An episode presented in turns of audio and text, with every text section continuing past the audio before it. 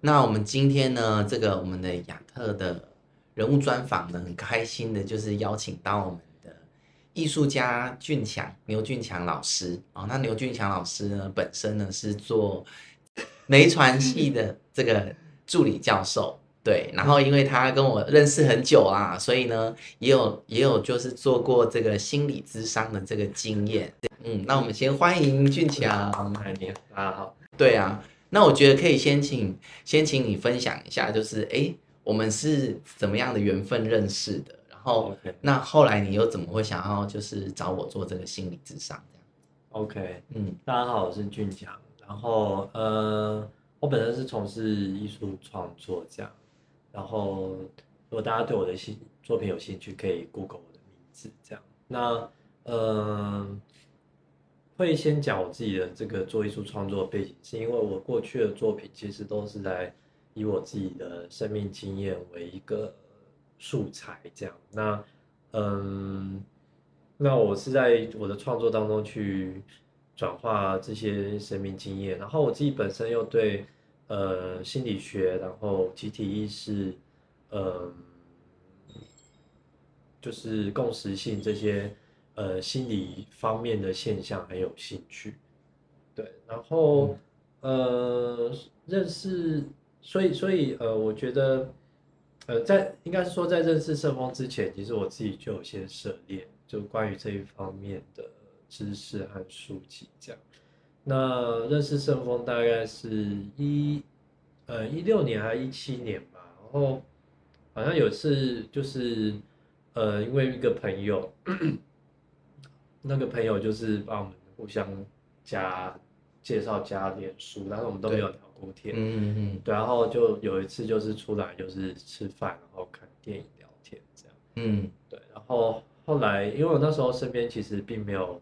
太多呃心理师的朋友，然后所以我就觉得很特别。然后印象很深刻的是，嗯，跟他见面的第一次的时候，因为那一段时间我自己恰好。呃，我前面一个阶段的，呃，一个生命议题的事情，我觉得处理到一个阶段，那我才刚开始要处理另外一个部分，所以我在看到他的时候，其实那一天我印象很深刻，就是我的情绪还蛮浮躁的，然后会有一种，呃，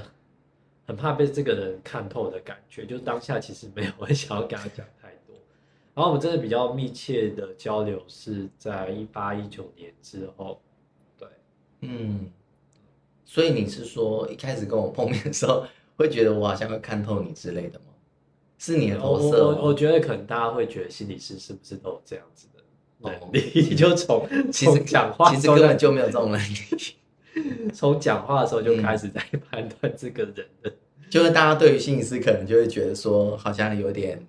有点怕怕的，怕被看穿的感觉，这样。对啊。哦，那后来认识的比较深之后呢？发现根本没有这这件事，可能就还是有吧，可能会暗中在观察，可是暗中都在开始做个案分分析。我没有，所以这是你的投射吧？好好，没有，因为我我我、嗯、我自己，比方说我们在做创作的时候，呃，比方说艺术家可能他随时随地有东西过来，他都可能会变成是他的一个工作的灵感，这样。那、哦、我不知道心理师的工作状态，所以你是职业病。OK，嗯，基本上心理师可能看人吧。对于我自己而言，我呃下班之后基本上就不会再一直带着这个好像要去分析人的那种角色，不然整天都在分析别人，其实我还还挺忙碌，而且会很会很想要起笑这样。真的，对啊。那想要了解一下，就是说，哎，那你当时是什么样的契机，你会想要来做这个心理咨商？好，对啊。我觉得，因为呃，我一七年、一六年的时候，呃，一五，呃，我前面一五年的时候在做一系列作品，在讨论跟盲这件事情，哦，看不见这件事情有关。那我是，其实我零八年的时候，我眼睛视网膜就是有破洞，嗯，然后我其实我本身有，我觉得我自己的绿病的这个特质还蛮明显的，嗯嗯嗯，然后，所以我零八年那个时候，其实我自己就。一直很害怕自己会瞎掉，嗯，然后后来零八零九过一段时间有比较好了，然后，呃，我一六年的时候，所以零五年就还是拿这个东西来做作品。然后一六年的时候，眼睛因为那时候呃工作太用力，所以他又出了一些状况。所以我一六一七年，其实我整个觉得我自己人生好像又走到了一个很低的谷底，因为我觉得我好不容易才刚处理完一个我面对我自己内在的黑暗黑暗面的这个我内在的暴力的这个部分，然后我我要瞬间又要去面对这个。呃，某种对身体的这种疾病，虽然它它不是一个很严重的状况，嗯，但是那个时间点很妙，它就一直破，大概前前后后破了三次吧。然后最崩溃的是，嗯，我在法国驻村的时候，那时候视网膜又破一次，对，然后我在巴黎我真快疯掉，我就觉得天哪，这样。我记得我那时候每天躺在我在驻村的时候，就是有一段时间就是 躺在床上就不知道今天到底要不要起床，嗯嗯嗯嗯嗯，所以。呃，后来从那段一七年后来回台湾之后，我就开始比较积极的想要去，呃，在在做心理的这个认识上面有些更积极的作为吧，嗯、所以那时候就去内观啊，然后我也开始，呃，之前就有看一些书啦。那后来到了一一八一九年年底的时候，对。你继续啊。哦，OK，就是我觉得我好像看这些书，我觉得好像真的没办法解决我一些内在的思考的逻辑。哎，不过你刚刚说你的视网膜有一些问题，那听起来它是非常呃身体生理方面的问题啊，你怎么会想说是跟心理有关？因为他后来就好了，但是我还是害怕会破洞啊。OK，我就是一直处在一种。嗯每天都在焦虑他，他只要眼睛一有个风吹草动，我就会很害怕。了解，对啊。然后呃，而且那个是，我觉得那个我我已经意识到说他，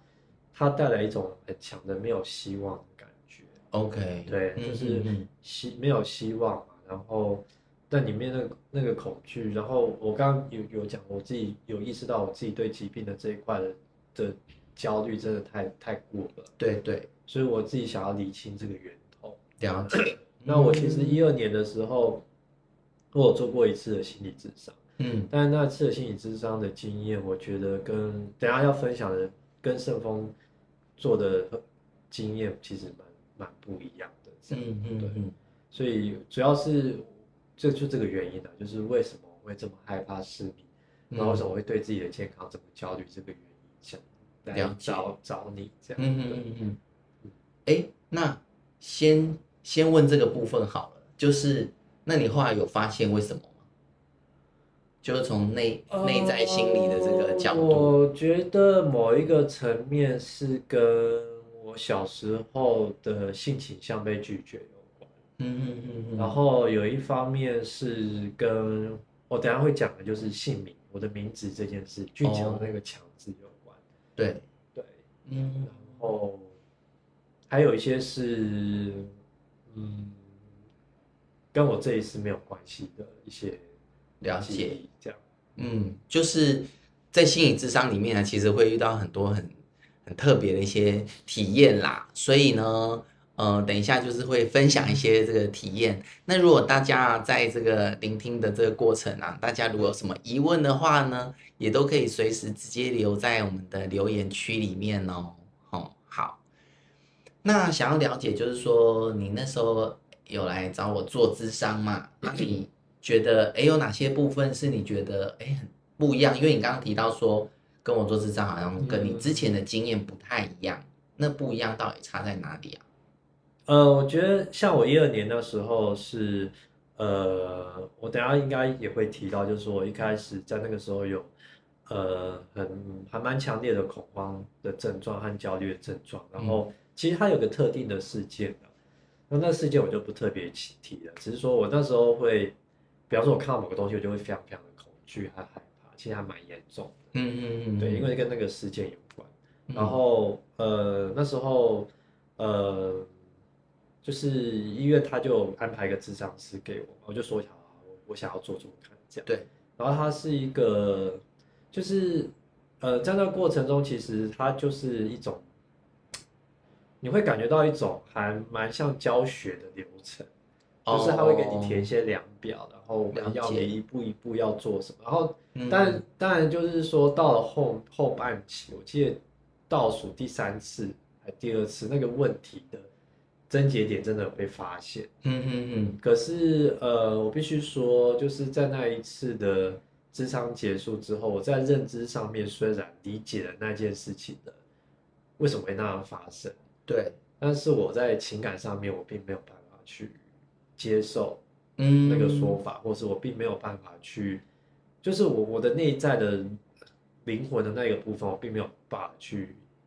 去同意他，呃，不是说不能不不同意，是说我那个东西并没有触动到我内很内在的东西，所以就是理智上觉得是是这样，但是你感觉就是过不去，就是认知上面你都能够理解，嗯，对，我也觉得这个也是，呃。我觉得是今天想要分享这个给大家的原因啊，就是说，其实因为像坊间很多的，大家其实会对这一块越来越重视，然后很多的书籍，然后很多的频道，很多的 podcast，然后我觉得就是说，可能大家在认知上面都能够理解，但是那个其实是一个经验，对对，我觉得就是呃，我现在要开始讲第一，可以啊，你想讲什么都可以，就比方说我来找你的第一次嘛。然后那一次，我们就在聊为什么我忘记你怎么带领我的。反正那一次就是我来找盛峰的时候，盛峰好像都没有准备吗？没有，因为因为我们那时候就说好，现在做六次看看。对对，没错。然后第一次，然后我不知道你那天有没有准备什么，我也蛮好奇。就反正我们一开始就聊天，然后你就开始把我，你好像很靠你的直觉就把我引到一个方向，然后我就突然间，嗯。我那时候就看到我的爷爷奶奶，然后就觉得对，呃，那个过程中哦，就是我在跟圣峰聊智商的过程，他到后半段的话，我们都会有些练习，这样，嗯嗯嗯。那练习我觉得可能是他随性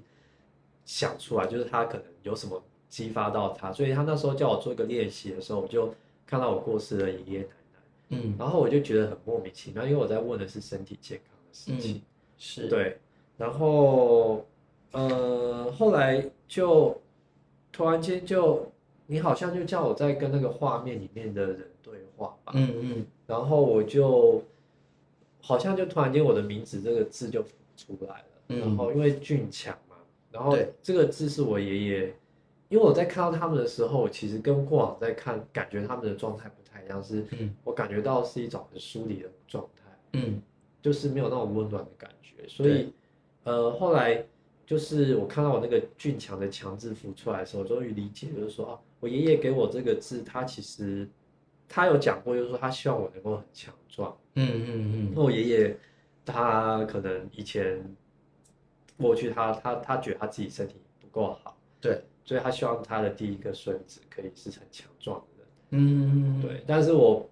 我就觉得某个程度上，我好像要必须成为一个很强壮的人，我才有一个。符合他们的期待感，就等于说健康和强壮变成是我的某一种印记，或者是我需要去完成的使命。对，但我从小就被说啊，你你都吃不胖，你怎么那么瘦？然后我真的很焦虑这一点。后来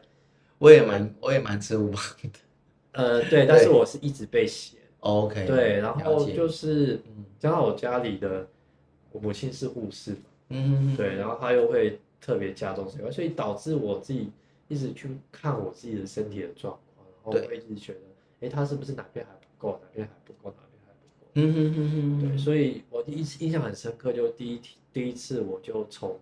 名字这件事情发现了这件，但我之前完全没有想过这个强字，嗯，给我这么大的影响。了解，是啊，因为其实，在心理心理治疗的过程里面呢、啊，很多时候是不是靠我们的。理性的逻辑来去判断的，往往很多时候是一些内在潜意识的连接。所以呢，俊强他提到说，哎，眼睛好像不太 OK 的部分，但是在疗愈的过程，其实他是连接到跟他爷爷相关的这个，他想要让他可以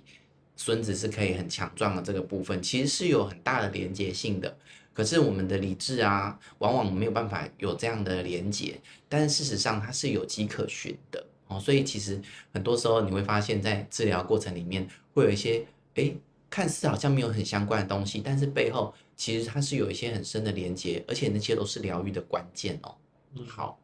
那关于这个部分之外，还有没有什么其他你想要跟大家说的？呃，还有一次是我记得，因为我刚刚有讲到性倾向，性向还性倾，反正嗯，就是我记得，因为我小时候。呃，某一种，因为我觉得对我来讲，疾病的焦虑，某个方面是被隔离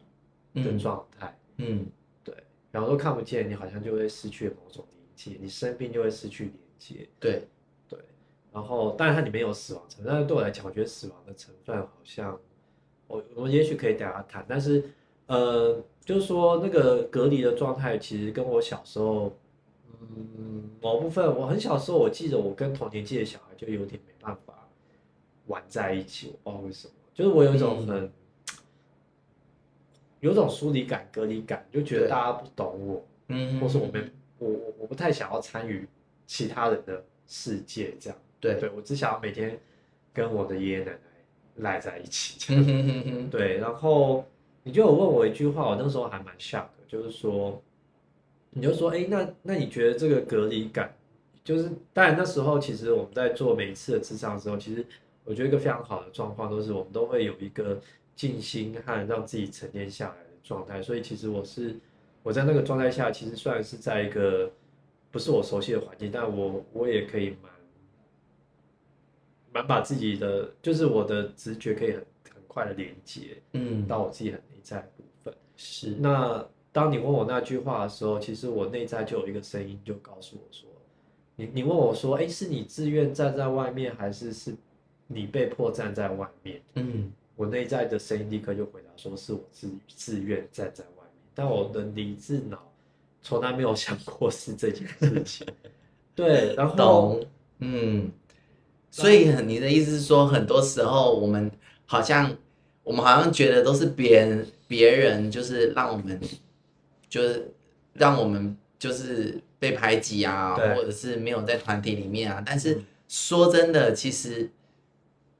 就是问到比较深层的内在的时候，其实是我们选择了，我们没有要跟有时候这个团体互动。有时候，对对，有时候，有时候，对对对对。所以我觉得这个中间一个很重要的部分，其实是当你能意识到这个部分的时候，其实是你把。你的自主权跟责任又回到你自己身上，因为如果是你是被迫的时候啊，其实在这个过程当中，一般人是觉得很无奈，而且是无助的。可是当你如果能够意识到说是我选择，我没有跟团体有互动的时候，其实就代表了你是有选择权的。在这个过程其实是一个疗愈的过程，你会让自己呢重新拿回这个选择权。那你在往后。你在面对你的人际关系或是团体的时候，你就可以有所选择，说我先决定我是要进入这个团体，还是我还是要持续当个局外人。但我觉得那一次的状态是，你讲的没有错，嗯，那我那一次的，呃，比较深的感受是，当我意识到这一点的时候，当我内在回答那句话的时候，其实有，呃。一些不属于我看过的东西，或是不属于我的记忆就被换上了。OK，然后呃，我觉得是应该是说，呃，你刚刚讲的责任好像有一点重，嗯、那我会想要解读我自己的经验。在那时候，我经验是我可能本来很坚持的一些我看我自己的方式，或是我看世界方式开始开始松动。嗯嗯嗯，对，所以可能那时时时候更内在的东西就开始跑上来。OK，那那那个内在的，就是我刚刚讲的，就是一些不属于我这一辈子看过的的画面和记忆，嗯，就跑出来。所以那次我印象蛮深刻，就是呃，好像到后面有点像一个半催眠的状态，在在讲述一些事情。是，对。不是每个个案啊都会进入这种状态，是因为牛牛非常的厉害，他自己呢就会进入半催眠状态，所以所以不是每个做咨商的个案都会回缩到过去被。那个是有很多层，那个真的是有十呃，我也这一趟也走了很很长一段时间，并没有 一一下就被对，是的，是的，都有很多的机缘，我觉得很棒。嗯嗯嗯嗯，对。然后我觉得还有一次还蛮好的是，嗯，哦，其实要讲的东西很多哎，我觉得有一次讲到跟跟神的和解这件事情，信仰，因为我本身有信仰，是，然后我从来都我对这个信仰到了后半期，其实有一种觉得他很困惑，然后但是我又解读不出来，就是我会一直很想要去理解其他的宗教，然后跟他结合在一起，但是我又对他有种很害怕的感觉，这样，嗯，然后我记得有一个在其中一次的咨商就有在讨论到。呃，跟我的神和解这件事情，然后那一次，嗯、呃，就你好像有叫我感觉心轮这边的部分，嗯，对，你要不要多讲一点那个状况，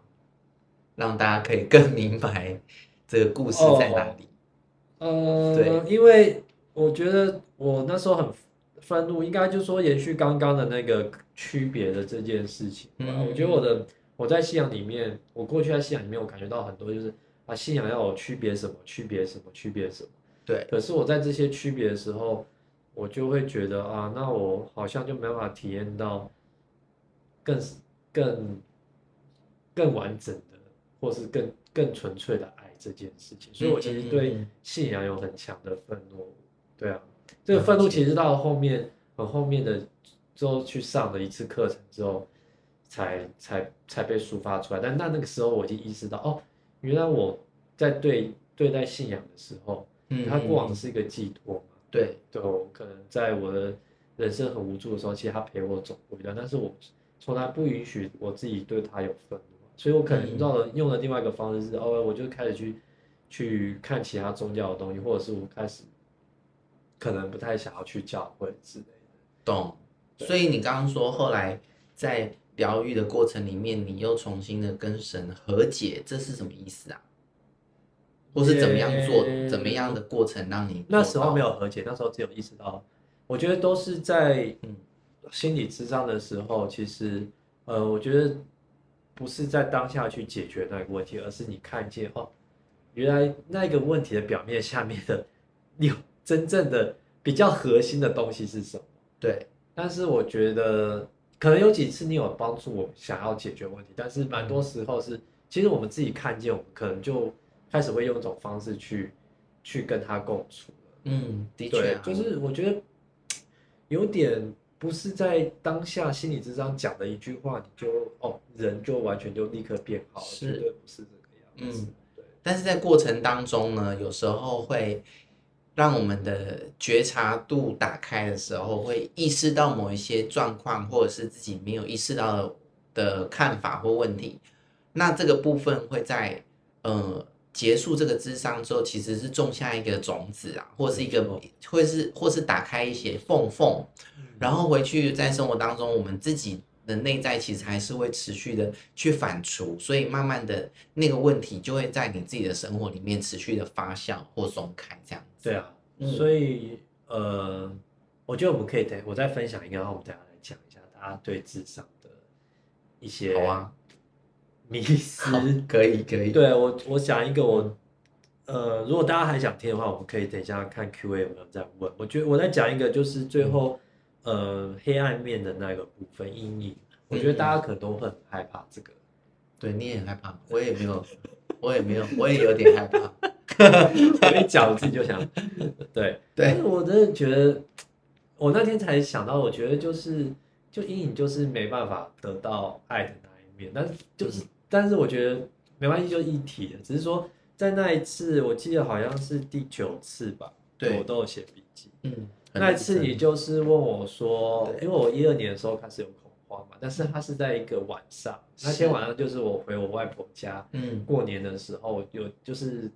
除夕呃初一晚上，然后大家都在外面，大家吃完饭后，我就自己去田野那边走，嗯嗯嗯，然后走一走走一走，我就突然间觉得不对劲，我就开始恐慌要发作，嗯、我就那第一次有那样的经历，我觉得自己快没办法呼吸，对，然后当天晚上就恐慌发作，是，然后我当时也吓到，嗯嗯，然后可能一般人就觉得可能卡到阴吧，也许，对，半夜在晚上在田野走，对。啊，你那天就问我说，好，那我们再回去那个场景，嗯、然后我就把自己立刻拉回了场景，然后你就叫我在那个夜间的小路走走走，然后走走路灯就没了，然后就一条路一直走走走，然后我就突然间停下来，嗯，然后就问我说什么？我说前面是一个悬崖，这样。嗯他就叫我跳下去，这样。左心也是这么狠呐？对，我做这么狠的事情。然后我们真的那时候在做智商的时候，就是我要站着，嗯，然后然后李胜峰就在后面这样，就说你要跳了吗？对对对，然后你就你就说好，你要跳，你有推我忘记了吗？还是我自己就跳下去？嗯，但我真的做了一个跳的动作，对，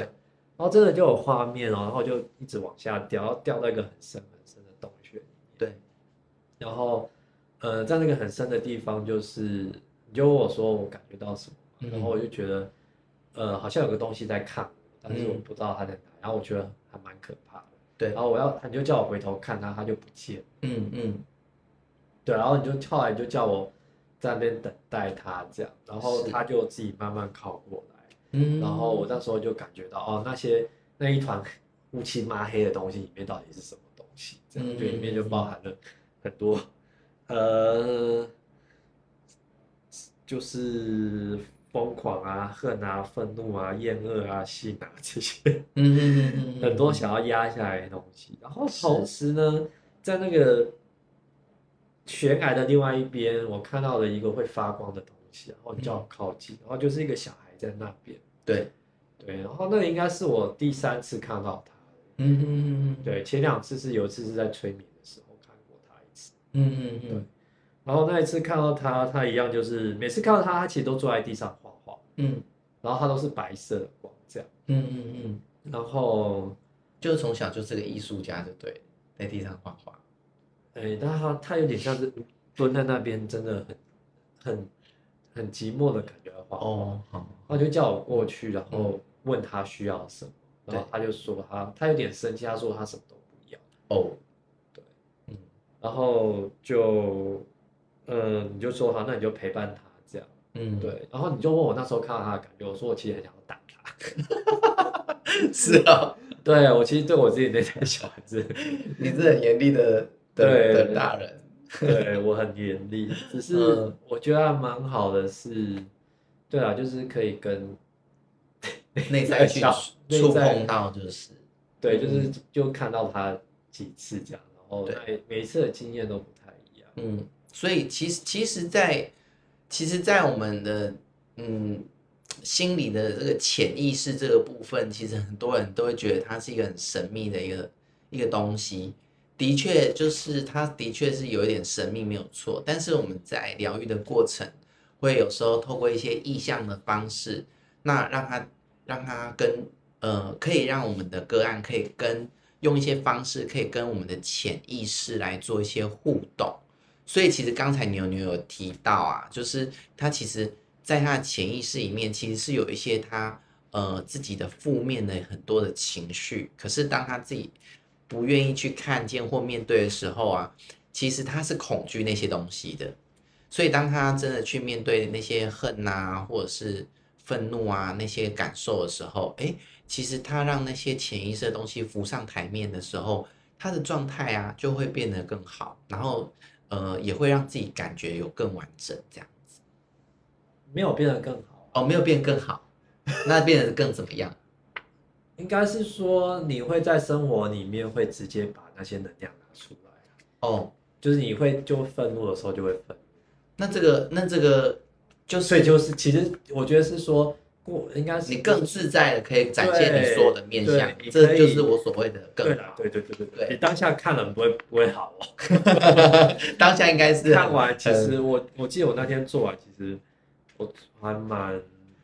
蛮敏感，蛮不舒服。嗯，的确啊，因为在因为在整合我们自己的潜意识跟整合我们自己的意识的时候，是会需要有一些时间的，而且过程它不一定会非常舒服。可是，当我们能够去整合好的时候，其实我们就会有一个更更舒服的生活，跟更舒服的这个自己。我觉得还是，其实就像，呃，我前面讲，就是说，应该生活也很有体悟了，就是说，我们其实生活中，就大家常讲说，生活是一个真正的道场嘛。然后我之前看了一些书，然后到后面来找圣丰做了智商之后，我觉得就是，当然书里面有写一些轮廓和一些其实蛮打动人的，你有时候会真的会被触动的句子。但是当他，因为我觉得每个人都有自己很独特的生命经验，然后，嗯。我觉得有一个人，当他可以跟你一起去看那些经验的时候，不是你一个人在独自看的时候，呃，我觉得你的自己的经验会去帮助你所读的那一些知识转化成一种，呃，我觉得那真的会变成是一种你自己怎么会就产生出你自己的观观看这个所有事情的方式，嗯，就是。无论外面的大家在讲什么转念啊，或者是呃放下放手啊什么这一些，你所可以想得到的那些框框里面的名词，但是呃，当你实际去经历的时候，那个是完全不一样的状态。那我相信，可能有些人他也不需要到智商的这种方法，他可以有一些自己的方法，他就借由。这个东西可能他可能就转过去了，嗯嗯，嗯，但有些人可能他真的是，他可能需要，或者是他，他可能对这件事情他有，我觉得可能有一些偏见，嗯哼，对，嗯，对啊，或是害怕吧，是，的确啊，因为这个这个部分很多时候书上写的跟。书上写的是脑袋明白的，但是就如同我刚才说的，没有真的跟你的潜意识做互动或沟通的时候，有些被你，呃，被我们可能，嗯，呃，压抑的一些情感或一些一些状态，或者是一些盲点，的确会会还是没有办法去处理到啊。那当我们可以有这样的一个。呃，专业的人在旁边协助的时候，诶，的确就会有一些不一样的感触。那我觉得在那个过程当中，唯有自己经验过，你就会在心里面有一种很深的明白，然后你也体验过之后，你的生命的这个深度啊，其实就会拉开。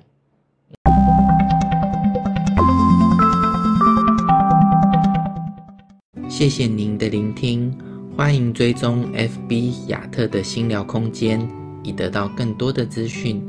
或是欢迎跟我预约做一对一咨询哟。